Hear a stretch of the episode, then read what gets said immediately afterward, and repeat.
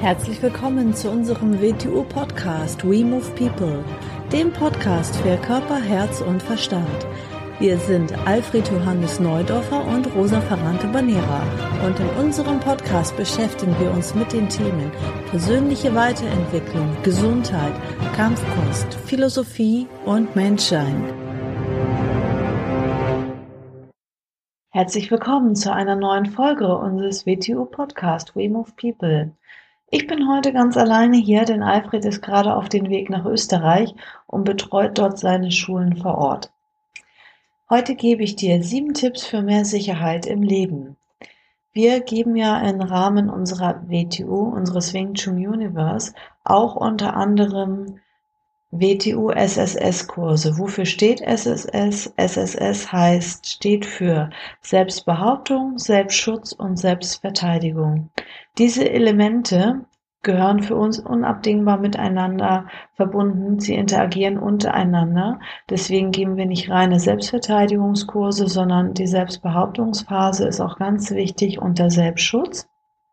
Und du wirst am Ende dieses Podcasts auch genau wissen, was ist Selbstbehauptung, was ist Selbstverteidigung, worin unterscheidet sich das und was ist in welcher Situation notwendig und angemessen.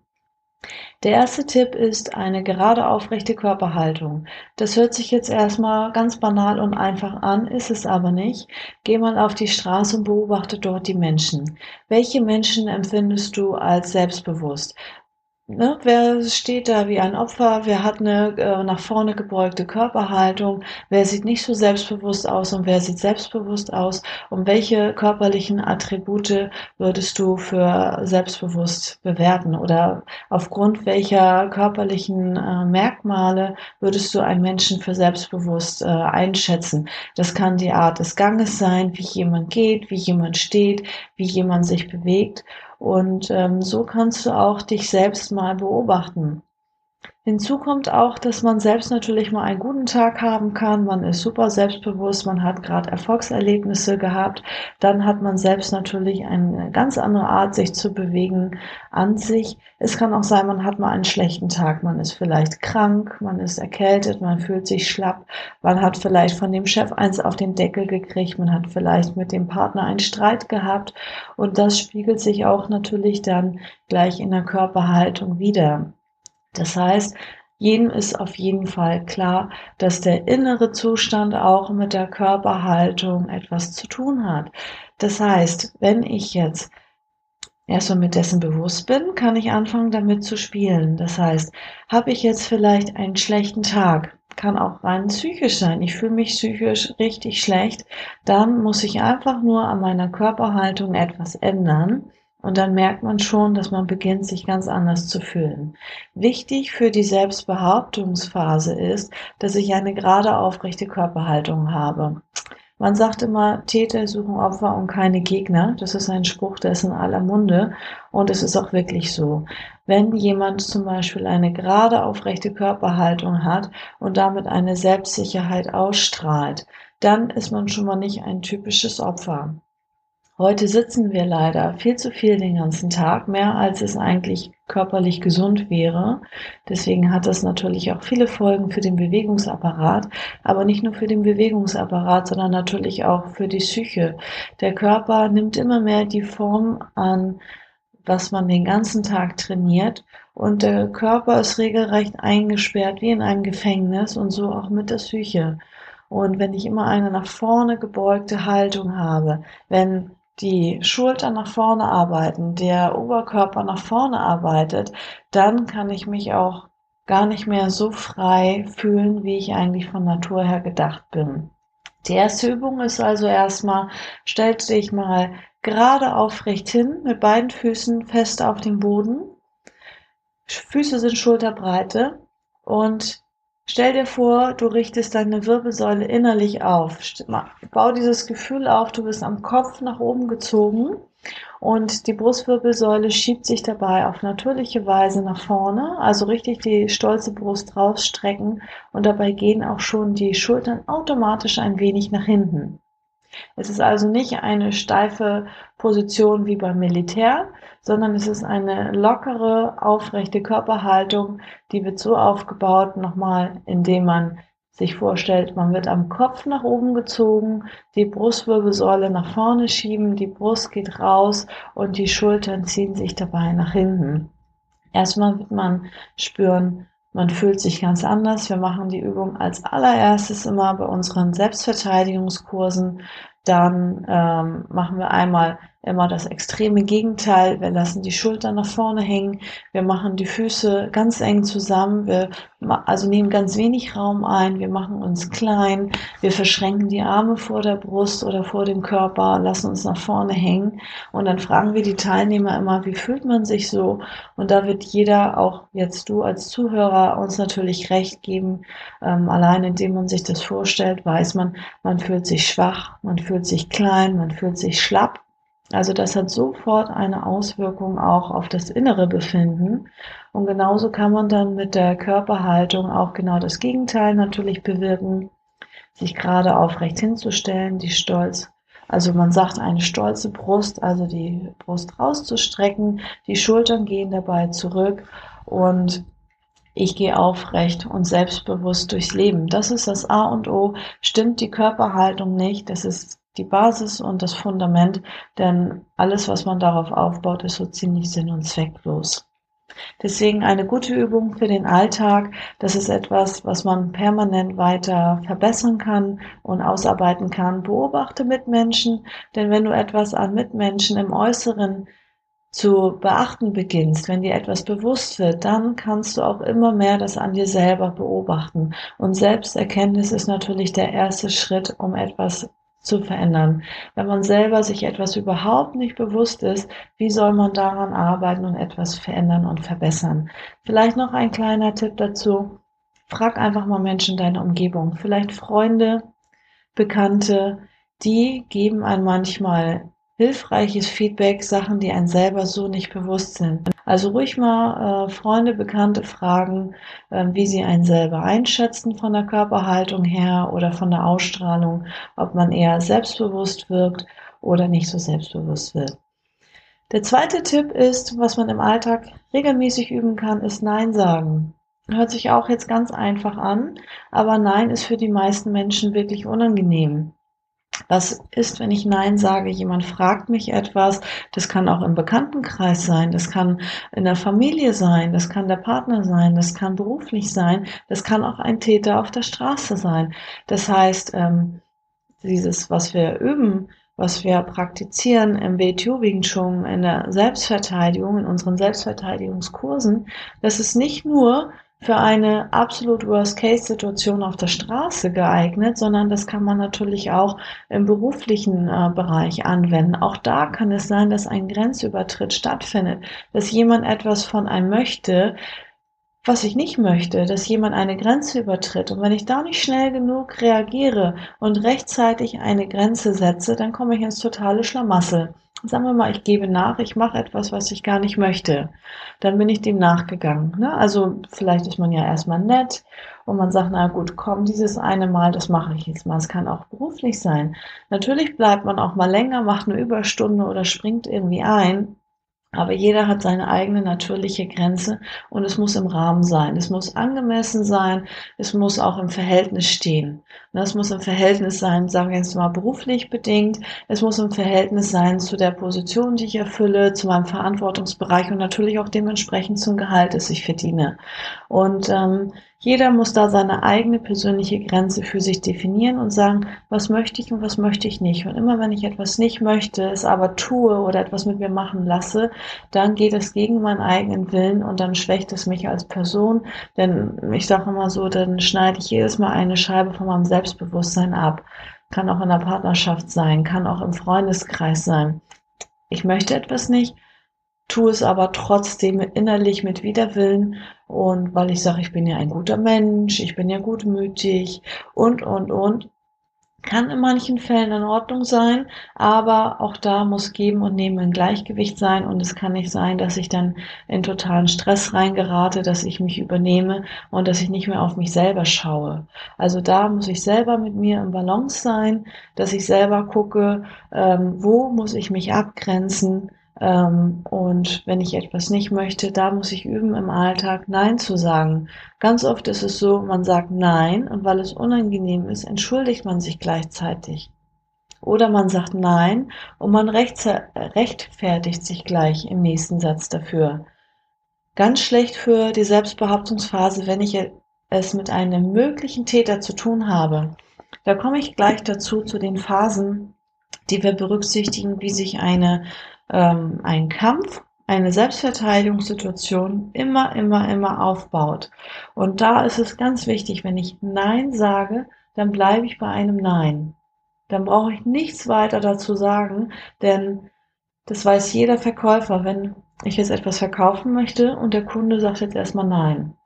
So, und der Kunde sagte noch etwas dazu, nein, ich habe keine Zeit und so weiter. Dann weiß der Verkäufer ganz genau, wie geht er damit um. Das nennt man Einwandbehandlung. Und auch das kann nicht nur ein geschulter Verkäufer, manche können das instinktiv, sondern das kann auch jeder Täter, der macht das automatisch. Wenn ich jetzt sage, nein, ich habe keine Zeit oder nein, möchte ich nicht oder nein, ähm, ich habe kein Geld dabei, wenn mich jemand anspricht, hast du vielleicht einen Euro, kannst du mir sagen, wo der Weg ist und so weiter. Und ich sage nein und entschuldige mich dafür oder rechtfertige mich denn dafür. Schon hat der Täter wieder die nächste Möglichkeit, dazu etwas zu sagen und dann bin ich gefangen. Ne? Also das ganz bewusst machen. Viele sagen dann auch, ja, ist ja klar, ist ja logisch, wenn mich ein Täter, ein Fremder auf der Straße anspricht, ähm, dann sage ich einfach nein, ist ja ganz einfach. Ist es leider nicht, so wie ich mich im Alltag permanent verhalte, so werde ich auch in einer ähm, anderen Situation auch mich verhalten. Und ganz oft ist es so, die Menschen erkennen eine Situation, wenn sie sich aufbaut, nicht rechtzeitig. Warum passiert denn überhaupt so viel? Weil man gewisse Phasen und gewisse Dinge nicht rechtzeitig berücksichtigt und in eine Falle tappt. Das ist nun mal leider so. Und ähm, wie bauen sich gefährliche Situationen auf? Als erstes hat man natürlich Blickkontakt mit jemandem. Also ein Täter sucht sich, muss ein Opfer erstmal anschauen. Ne? Also entweder sucht er ihn sich aus oder sie begegnen sich. Also man hat als erstes einen Blickkontakt. Wenn ich da jetzt schon im ersten Schritt etwas verkehrt mache, sagen wir mal, ich sitze irgendwo, ich stehe irgendwo und jemand schaut mich an. Das kann man immer auf beide Geschlechter beziehen. Die meisten Täter sind Männer, ist nun mal leider so.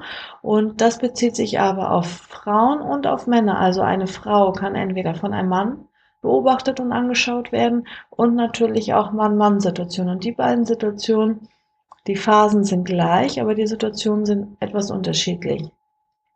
Sagen wir mal, ich sitze irgendwo, ich stehe irgendwo. Das kann in der Disco sein, in öffentlichen Verkehrsmitteln, auf der Straße im Gehen am Stehen an der Bushaltestelle. Das ist auf jede Situation zu übertragen. Als erstes muss jemanden, jemanden anschauen. Das heißt, man hat die optische Phase. Und wenn ich da einen Blickkontakt erwidere, habe ich schon den ersten Fehler gemacht. Ich habe schon das erste Problem. Warum? Stellt euch das mal vor. Ihr sitzt irgendwo und die Situation baut sich immer gleich auf. Ich als Frau sitze irgendwo, ein Mann schaut mich an. Wenn ich zurückschaue, hatte schon mal ähm, ein positives Feedback bekommen. Also ich habe eine Brücke gebaut zum Täter. Meistens ist es so, man guckt dann gleich wieder weg, ist ja unangenehm, öh, der schaut mich an und schaue ich dann wieder an, wieder hin, um zu gucken, starrt er mich immer noch an. Dann habe ich sogar den zweiten Fehler gemacht, habe ein zweites Mal hingeschaut und das ist für die meisten Männer schon die Bestätigung, ah, sie hat Interesse, sowas kommt dann in dem Hirn meistens an und schon kommt er auf einen zu oder spricht einen direkt an, je nachdem, in welcher Distanz er steht. Also der erste Fehler ist überhaupt einen Blickkontakt zu erwidern. Bei Männern genau das Gleiche. Beim Mann ist es oft so, falsche Zeit, falscher Ort. Man steht irgendwo in der Disco, man geht irgendwo lang und da sind Leute, die wollen vielleicht ähm, Streit haben, die wollen Frust abbauen, äh, die haben nichts anderes zu tun, sind vielleicht alkoholisiert oder anderes und jemand schaut einen an, so dieses ganz typische, was man vielleicht schon selber erlebt hat oder gehört hat. Ähm, jemand schaut einen an und der Mann guckt dann den Mann oder den Männern zurück und dann heißt es gleich, was glotzt du so blöd? Hätte er ihn gar nicht angeschaut, hätte der andere die Möglichkeit gar nicht gehabt, denn sowas zu sagen. Das heißt nicht, dass man, wenn man nie jemanden anguckt, der nie in eine Situation reingerät. Das heißt es nicht. Aber auf einen Blickkontakt zu erwidern heißt immer eine Brücke zu bauen. Man gibt dem anderen die Möglichkeit, weiter mit einem zu interagieren. Denn die nächste Phase ist, nach dem Blickkontakt haben wir die Gesprächsphase. Sagen wir mal, ein Täter Ne? Meistens ist es ja so, der Täter kommt ja nicht vom Weiten angesprungen und sagt, komm, ich stech dich jetzt ab oder ich raub dich jetzt aus. Meistens spricht der Täter ein Opfer natürlich vorher an. Es kann sogar sein, dass er ganz nett ist. Der muss sich ja erstmal in eine gewisse Distanz ranpirschen, dass er rankommt. Der muss ja erstmal dichter an einen rankommen. Das heißt, der schaut einen an, erste Phase, der spricht einen an. Vielleicht ist er ganz nett. Vielleicht fragt er irgendwas ganz Banales. Vielleicht sagt er irgendwie, du sag mal, hast du einen Euro, hast du eine Kippe für mich, hast du Feuer, ähm, ist da der Weg zum Bahnhof? Der muss einen erstmal ansprechen, denn was passiert durch ein Gespräch? Der kommt immer dichter an einen heran. Ne? Bei Mann-Mann-Situationen genau das Gleiche. Der wird einen erstmal ansprechen. Es kann sein, dass er gleich ähm, Ärger sucht, dass, dass er dann gleich sagt, was glotzt du so blöd? Oder was stehst du da rum? Oder hau ab oder was auch immer. Oder es kann auch sein, ähm, dass er einfach irgendwas fragt, sagt, ist da der Weg zum Bahnhof und so weiter. Wenn ich da dann wieder ähm, eine Brücke baue, indem ich darauf antworte, dann bin ich schon in dem Spiel drinne, dann kann ich total manipuliert werden. Das heißt, durch ein Gespräch ich, ist meine Aufmerksamkeit natürlich abgelenkt. Ich überlege erstmal, ist das jetzt eine gefährliche Situation oder nicht? Ich bin mir gar nicht bewusst, wie soll ich jetzt mich verhalten? Wie soll ich die Situation jetzt einschätzen? Eigentlich ist der ja nett, der will ja nur wissen, wo der Weg ist und so weiter. Und dadurch kommt derjenige immer dichter an einen ran. Ne? Also beim Gespräch muss man sich merken, ähm, ich bin abgelenkt von der Aufmerksamkeit, egal ob jemand nett ist oder nicht nett ist. Ähm, immer wenn ich darauf antworte und mich darauf einlasse, bin ich zum Spielball geworden. Das heißt, er sagt irgendwas, wenn ich dann nicht klar und deutlich Nein sage oder Stopp schreie ähm, und dann in der Selbstbehauptungsphase meinen Selbstschutz aufbaue, dann habe ich eigentlich schon verloren, weil der kommt ja schon immer dichter auf mich zu. Also habe ich schon den zweiten Fehler begangen. Die dritte Phase ist dann die ähm, verkürzte Distanz. Das heißt, er kommt ja immer dichter an mich ran und bei der Mann-Frau-Situation ist es oft so, es kann in der Bar sein, in der Disco, es kann auch im öffentlichen Verkehrsmittel sein. Ganz oft, ähm, wenn, man, wenn ich irgendwo fix stehe oder sitze und der auf einen zukommt, dann kann es sein, dass schon mal der erste Körperkontakt stattfindet, dass der Mann ähm, an der Schulter anfasst oder Arm rüberlegt oder ans Knie anfasst oder oder irgendwie antickt oder irgendeine ähm, irgendeinen Körperkontakt sucht, um zu gucken, wie reagiert sie darauf. Lässt sie sich gefallen, lässt sie sich nicht gefallen, lässt es ihr unangenehm. Und beim Mann auch. Beim Mann, der kommt auf den Mann zu und der ist jetzt, hat sich in die Distanz reingebracht, dass er Körperkontakt herstellen kann. Der wird den Mann vielleicht erstmal schubsen, anticken, antesten vielleicht sogar erst mit der linken Hand antesten und dann schon rechts eine Faust ballen. Erstmal anticken, antesten, weil er muss sich selber ja auch erstmal aufbauen. Er muss sich selber Mut machen. Er muss selber gucken, wie reagiert der andere. Er checkt ihn erstmal ab. Um dann kommen wir in die nächste Phase, auf die Zugriffsphase, wo dann wirklich zugepackt wird, zugegriffen wird, zugeschlagen wird. Ähm, so baut sich jede Verteidigungssituation auf, jede Kampfsituation. Und da ist es so, je später ich reagiere, ne, ich komme auch aus der Selbstverteidigungssituation nochmal raus. Dafür haben wir ja äh, die Selbstverteidigungsphase, dass wir auch Selbstverteidigungsübungen und uns durch unser WTO Wing Chun auch ähm, natürlich das Kämpfen üben. Und ähm, ja, deshalb, je später ich reagiere, desto mehr muss ich dann selber einsetzen. Wenn ich ganz vorne schon reagiere, gar nicht den Blickkontakt erwidere, dann hat er natürlich das viel, viel schwieriger, auf sich aufmerksam zu machen, um mich überhaupt anzusprechen. Ne? Dann muss er schon von Weitem rufen oder auf mich zugelaufen kommen. Wenn, wenn ich jemanden angucke, hat er einfach dann gleich was zu sagen. Wenn ich also in der ersten Phase richtig reagiere und gar nicht den Blickkontakt erwidere, dann, also bei Mann-Mann-Situationen kann das für denjenigen eine Provokation sein. Bei der Mann-Frau-Situation kann es sein, dass ich dem Mann Mut mache, mich anzusprechen oder ihm eine Bestätigung gebe. Ah, guck mal, die guckt zurück, die hat Interesse. Ne? Ähm, zweite Situation beim Gespräch. Wenn ich darauf reagiere, Gebe ich zum Beispiel als Mann eine patzige Antwort zurück, habe ich ihn wieder provoziert, egal was ich sage, ob ich beruhige, beschwichtige, ob ich selber aggressiv gegen angehe, egal was ich sage, es ist sowieso alles falsch, denn derjenige hat sich entschieden, einen Streit zu suchen. Habe ich also ähm, etwas gesagt, habe ich mich schon auf sein Spielchen eingelassen. Bei der Frau auch da muss ich schon wirklich ganz, ganz entschieden aggressiv eine Grenze setzen. Wenn ich da mich dann auf ein Gespräch einlasse, habe ich verloren. Da kommt also dichter ran und verkürzt die Distanz. Dann, ähm, wenn er schon den ersten Körperkontakt hat, da muss ich schon Selbstschutz aufbauen und gegebenenfalls vielleicht sogar angreifen. Denn ähm, je weniger ich kann, desto schneller muss ich reagieren. Ich kann nicht erst warten, bis er mit der Faust auf mich zukommt. Ne? Also es muss natürlich alles angemessen sein, innerhalb auch äh, natürlich Notwehrgesetze und so weiter berücksichtigen. Aber je weniger ich kann, desto früher muss ich reagieren. Je mehr ich kann, desto länger kann ich abwarten. Da kann ich sogar abwarten, bis die Faust auf mich zukommt und dann auf den ersten Körperkontakt warten, weil wir unsere Arme in der Selbstschutzposition nach vorne strecken und da auf den ersten Kontakt warten. Aber das ist dann schon, da brauche ich höhere Fähigkeiten dazu.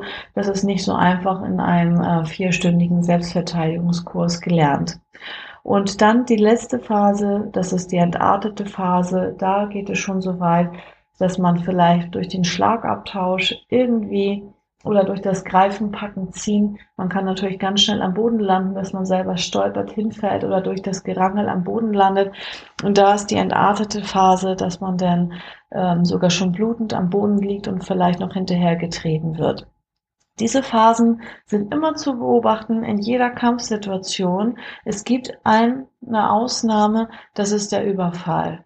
Bei der Überfallsituation ist man gleich in Position 4 das heißt, beim Überfall ist man direkt in der Zugriffsphase. Da haben wir, da fällt die Selbstbehauptungsphase komplett weg. Also wenn jetzt jemand zum Beispiel spontan aus dem Gebüsch gesprungen kommt, dann habe ich natürlich nicht vor dem Blickkontakt und das Gespräch und dass ich auf diese ganzen Punkte achten kann oder beim Mann halt, ne, beim Überfall. Aber die, dieser Überfall, die Überfallsituation kommt seltener vor, als man denkt und das erlebt natürlich nicht jeder Mensch in seinem Leben. Was aber jeder Mensch und auch jede Frau vielleicht schon mehrfach erlebt hat, sind diese Phasen, die ich gerade gesagt habe und dass sich eine Situation so aufbaut. Und ganz oft ist es so, dass man schon in der Selbstbehauptungsphase wenn die Selbstbehauptung richtig gut ist und man schon diese Punkte berücksichtigt, die ich gerade genannt habe, dann kann man schon meistens die Situation bereinigen. Dann kommt es gar nicht erst zum körperlichen Kontakt. Ganz oft ist es so, wenn ich den laut anschreie und einfach nur Nein schreie oder Stopp oder Hau ab oder da gibt es unzählig viele Möglichkeiten, die ich da habe, dass dann schon ein Täter von einem ablässt, denn er möchte natürlich keine Aufmerksamkeit und er sieht, oh, ich habe mir vielleicht doch äh, den Falschen oder die Falsche ausgesucht. Das ist doch nicht so ein Opfer, wie ich erst dachte. Und dass er dann vor einem ablässt. Aber nochmal zur Erinnerung, also lieber so früh wie möglich reagieren und so früh wie möglich das Richtige tun. Denn je länger ich warte, desto größer müssen meine Fähigkeiten sein. Auch bei Kindern natürlich ganz wichtig. Wir unterrichten auch ganz viele Kinder. Und da sagen wir den Kindern immer, wir müssen den Drachen bekämpfen, solange er klein ist. Ne? Wenn der Drache ganz groß ist und ausgewachsen ist und schon fliegen kann und Feuer speien kann, dann brauche ich immer mehr Fähigkeiten und immer mehr Mittel, um überhaupt noch gegen den Drachen gegen ankämpfen zu können. Also auch wieder übertragen auf Alltagssituationen. Wenn einer eine Grenze überschreitet, sei es ein Chef, sei es ein Partner, sei es ein Bekannter, sei es ein Verwandter, egal wo, ein Täter auf der Straße, und ich setze nicht rechtzeitig eine Grenze, ganz oft auch in Beziehungen, wo Gewalt herrscht, ne? Ähm, Frauen, die dann in Frauenhäusern irgendwann nur noch die Möglichkeit haben, also wegzulaufen. Da ist es oft so, man hat über einen ganz langen Zeitraum sich etwas gefallen lassen. Und der Mensch ist ja ein Gewohnheitstier und man sagt immer kleiner Finger, ganze Hand. Der, der, Mensch testet Grenzen aus. Die Menschen sind eigentlich wie kleine Kinder. Man testet eine Grenze aus und wenn da die Grenze nicht gesetzt wird wie bei einem Kind, dann macht es wieder. Und dann wird es natürlich immer schlimmer und schlimmer und schlimmer. Warum sollte der Mensch denn, wenn ihm keine Grenze gesetzt wird, ähm, sich verbessern? Es gibt weniger Menschen, als man denkt, die an sich arbeiten und die sich auch wirklich zum Guten verbessern können. Meistens degenerieren die Menschen immer mehr und auch das Zusammenleben von Menschen degeneriert immer mehr. Alles wird nach unten gezogen, wenn man nicht total viel Bewegung reinbringt. Und deshalb ist es so, man muss rechtzeitig dafür sorgen, dass man eine Grenze setzt, denn ansonsten wird es immer schlimmer. Ne? Ähm, die, der dritte Tipp ist, man muss ein Bewusstsein davon bekommen, dass das, was ich sage, meine Mimik, meine Gestik, also die nonverbale Kommunikation mit dem übereinstimmt, was ich sage. Und zwar, dass Form und Inhalt miteinander übereinstimmen. Denkt man, ist eh klar, ist eh logisch, ja, aber wenn man das mal im Alltag beobachtet, wie oft sich das untereinander widerspricht. Man sagt etwas, zum Beispiel, ganz klares Beispiel, das kann sich jeder vorstellen, beobachtet mal Frauen, wenn sie Nein sagen ist nichts gegen Frauen. Ich bin selber eine Frau, deswegen bin ich mir dessen auch so sehr bewusst. Denn wir wurden wirklich dahin erzogen und sozialisiert. Man muss ja lieb und nett und höflich sein. Ist schon in Ordnung. Natürlich soll man auch lieb und nett und höflich sein. Nur man muss auch zu dem Gegenteil in der Lage sein. Wenn ich nämlich in der Notsituation oder in einer anderen Situation, wo jemand eine Grenze überschreitet, etwas macht, was ich nicht möchte, und ich bin nicht in der Lage, richtig da Nein zu sagen, ne? Denn zu einem Täter oder zu jemandem, der etwas von mir will, was ich nicht will, muss ich nicht höflich sein. Da kann ich bestimmt sein. Wenn ich dazu nicht in der Lage bin, dann bin ich nicht ein toller, höflicher Mensch und dann bin ich hilflos und dann bin ich ein Opfer. Denn ich muss immer zu beiden in der Lage sein. Immer das, was angemessen ist in der Gesamtsituation. Ganz viele Frauen haben die größten Probleme in unseren Selbstverteidigungskursen Nein zu sagen oder überhaupt Nein zu schreien. Wir haben dann so eine Übung, eine Selbstbehauptungsübung, wo wir laut schreien. Und viele können gar nicht laut schreien, viele können gar nicht böse gucken. Wenn man sagt, mach mal ein böses Gesicht, guck mal böse. Nee, kann ich nicht. Ich mag nicht böse gucken und dann lachen sie immer. Also da haben ganz, ganz viele Leute ein Problem damit, wirklich ähm, eine böse Seite an sich anzuerkennen, ähm, sich dessen bewusst zu sein, dem mal ins Spiegel zu schauen, dass es zum Menschsein auch dazugehört. Und wir wurden irgendwie dazu sozialisiert, immer nur lieb und nett und artig zu sein, gerade Frauen. Und deswegen eine Übung, ähm, vor dem Spiegel, hört sich doof an, aber mach es einfach mal. Böse gucken üben. Wie kann ich richtig böse gucken? Mit meinem Blick, mit den Augen. Welche Gesichtsmuskulatur muss ich dazu ansteuern, um richtig böse zu gucken? Muss ich vielleicht die Zähne zeigen oder den Mund zusammenspitzen? Muss ich die Augen zukneifen oder die Augen aufreißen? Spielt mal damit und guck mal, wie wirkst du richtig böse und aggressiv. Und ähm, einfach nur mal als Übung, dass man weiß, wie muss ich das überhaupt ansteuern. Und die nächste Übung ist Stopp schreien oder überhaupt laut schreien.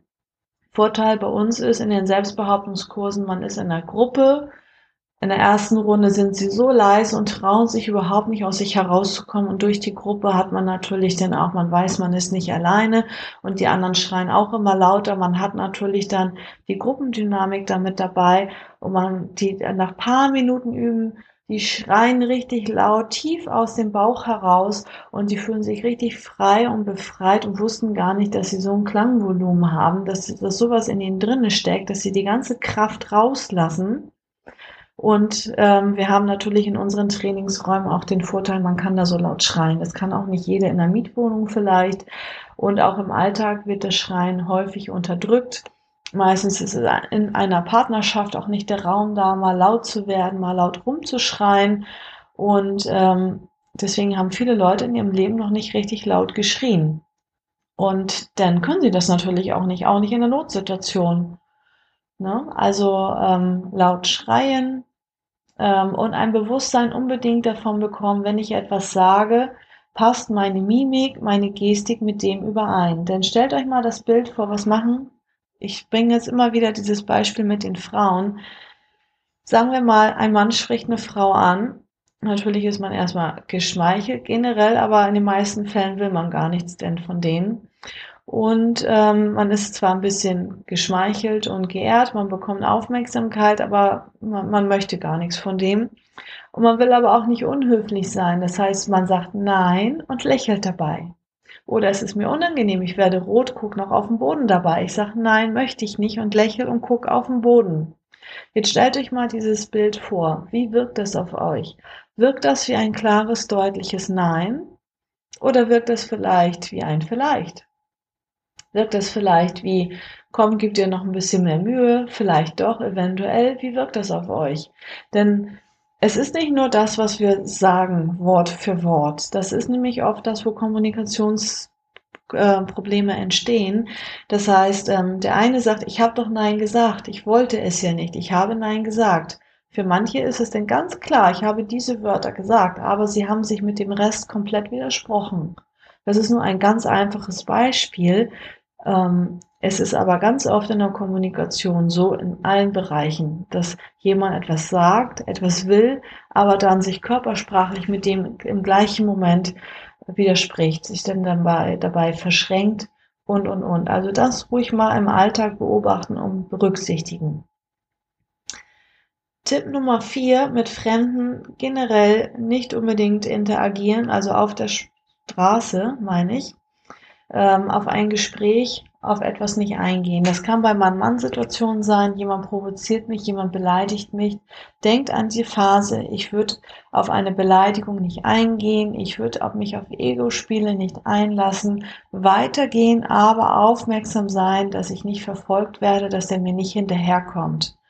Ähm, einfach mit Fremden nicht interagieren, sagen wir natürlich den Kindern auch immer wieder, ähm, Kinder sollten sich natürlich von Fremden und von Erwachsenen gar nicht ansprechen lassen. Egal, was sie sagen, hört sich einfacher an, als man denkt. Gibt es viele Tests auch im Internet, auf YouTube zu sehen. Kann man sich anschauen, kriegt man eine Gänsehaut dabei. Das ist wirklich äh, sehr unangenehm. Da werden Mütter vorher am Spielplatz gefragt, auch mit versteckter Kamera ähm, oder die Mütter wurden vorher gefragt, können wir einen Test machen, ein soziales Experiment. Wir sprechen jetzt hier das Kind an und äh, mit dem kleinen süßen Hundewelpen zum Beispiel und jede Mutter würde das die Hand ins Feuer legen, sagen, nein, ich sage das meinem Kind jeden Tag, es darf nicht mit einem Fremden mitgehen. Und dann wird dieser Test gemacht, wird von Weitem gefilmt und der Fremde spricht das Kind an und das Kind geht freiwillig mit. Ne? Also kriegt man wirklich Gänsehaut dabei. Die Mütter sind am Verzweifeln, die sind fertig mit der Welt. Und das ähm, sehen wir auch immer wieder. Ich sage das den Kindern im Selbstbehauptungsunterricht bei unseren VTU Youngbloods.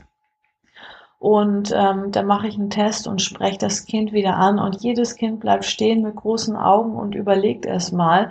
Und ich komme immer wieder dazu, mir ein Kind zu schnappen und zu packen, weil so schnell kann es gar nicht reagieren und deswegen schulen wir das und üben wir das gar nicht erst auf ein Gespräch einlassen. Die Aufmerksamkeit wird abgelenkt und derjenige hat die Möglichkeit, sich in eine Distanz reinzupirschen, wo er immer dichter rankommt und, ein, und äh, schließlich dann den Zugriff haben kann.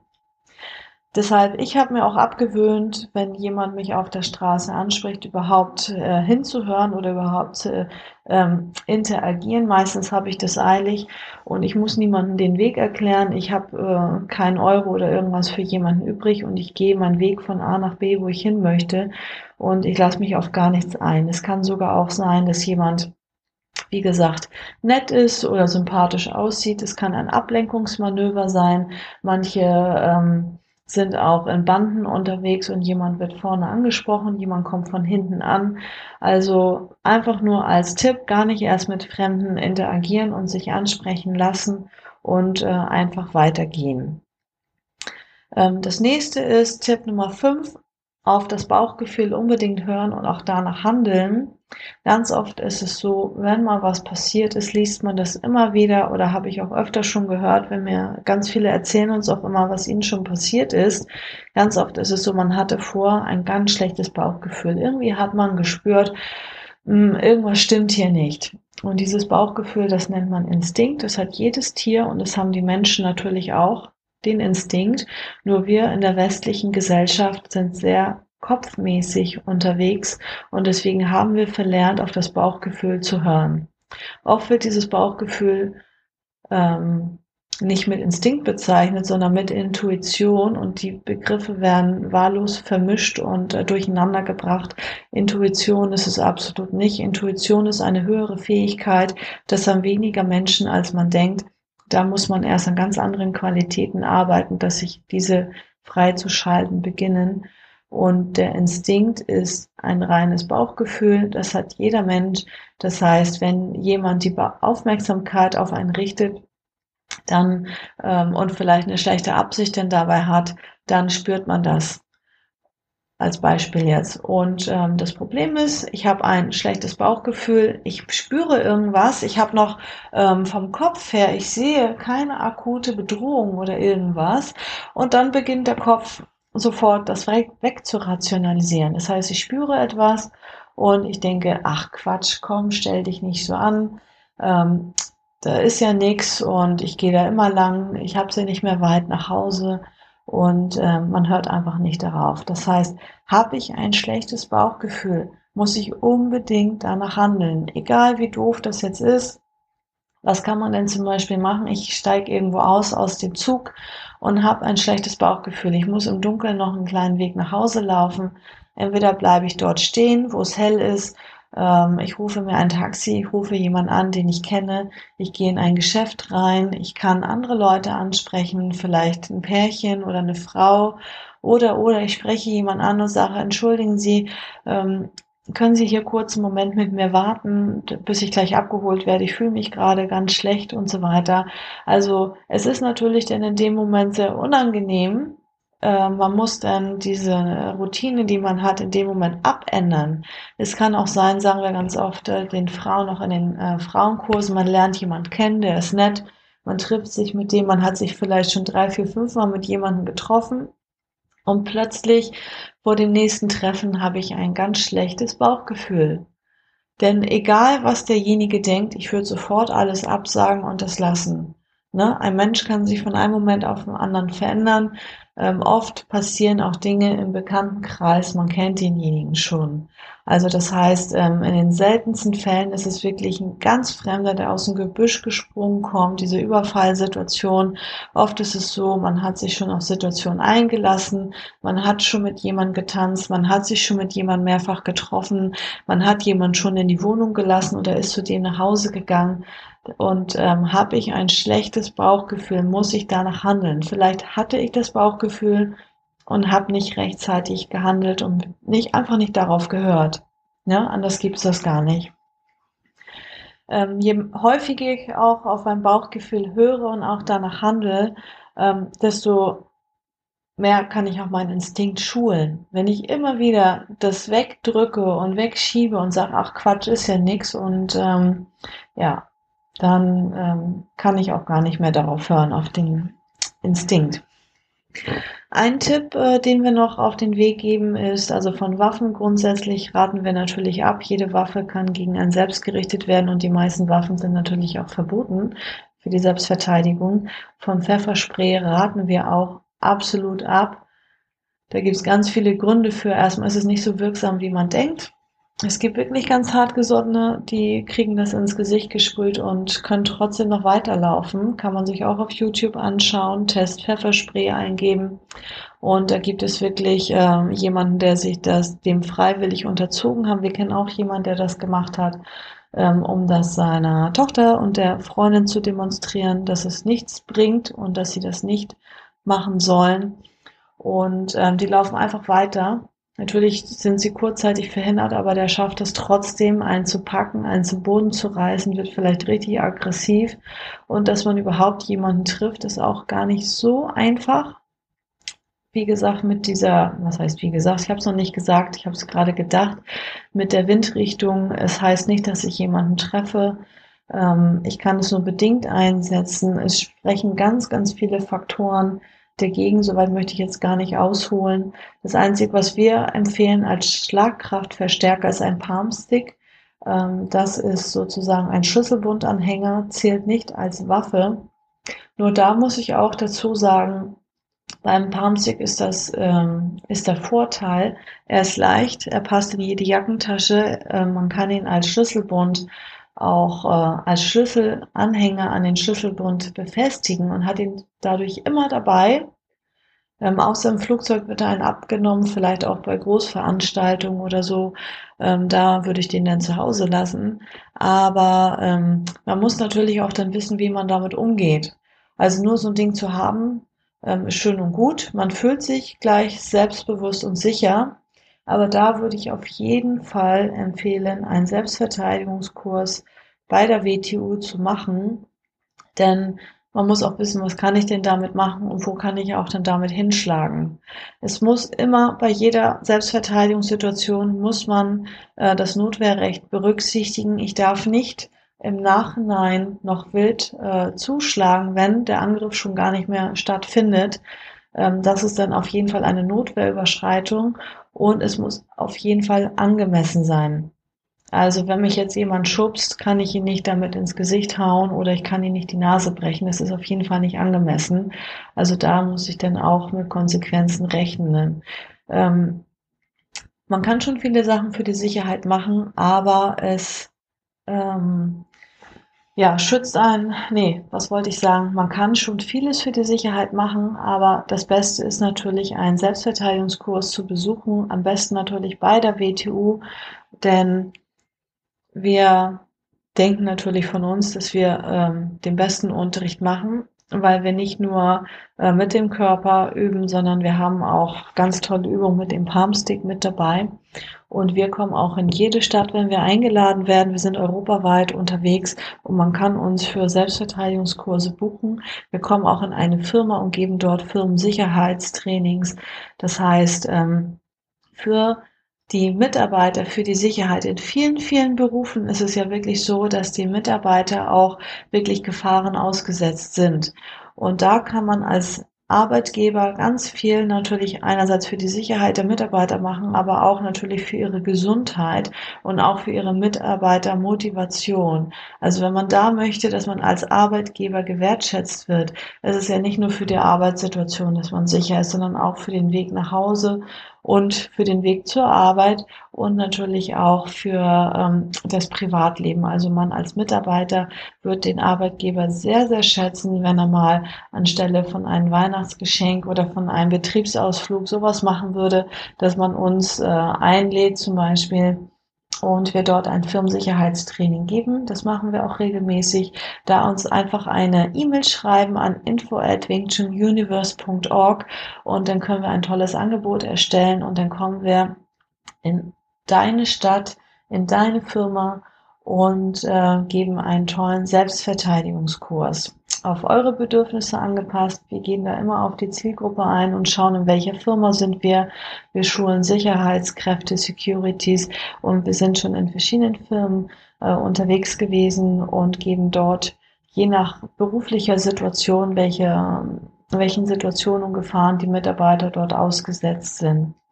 Ja, Privatpersonen haben die Möglichkeit, ähm, entweder eine Gruppe zu organisieren oder in eine WTO-Schule zu kommen. Dort werden regelmäßig äh, WTO-SSS-Kurse angeboten.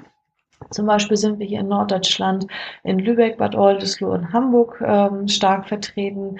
Wir sind in Rheinland und auch in Oberösterreich, in Wien, in der Slowakei, in Bulgarien. Und wenn ihr eine kleine Gruppe zusammenbringt, äh, dann würden wir auch in eine andere Stadt natürlich kommen. Ja, also ich fasse nochmal die sieben Tipps für die Sicherheit im Leben zusammen, und zwar die gerade aufrechte Körperhaltung. Punkt eins. Punkt zwei, Nein sagen üben. Wenn ich etwas im Alltag mich nicht traue und ich kann, werde ich es auch in der großen Gefahrensituation nicht äh, authentisch rüberbringen und nicht gut machen oder vielleicht sogar mich gar nicht erst trauen rechtzeitig. Punkt Nummer drei, ähm, ein äh, Bewusstsein bekommen, dass die eigene Mimik und die Gestik mit dem zusammenpasst, was ich auch ähm, sage mit den Wörtern, dass ich das permanent im Alltag übe und mich dabei beobachte.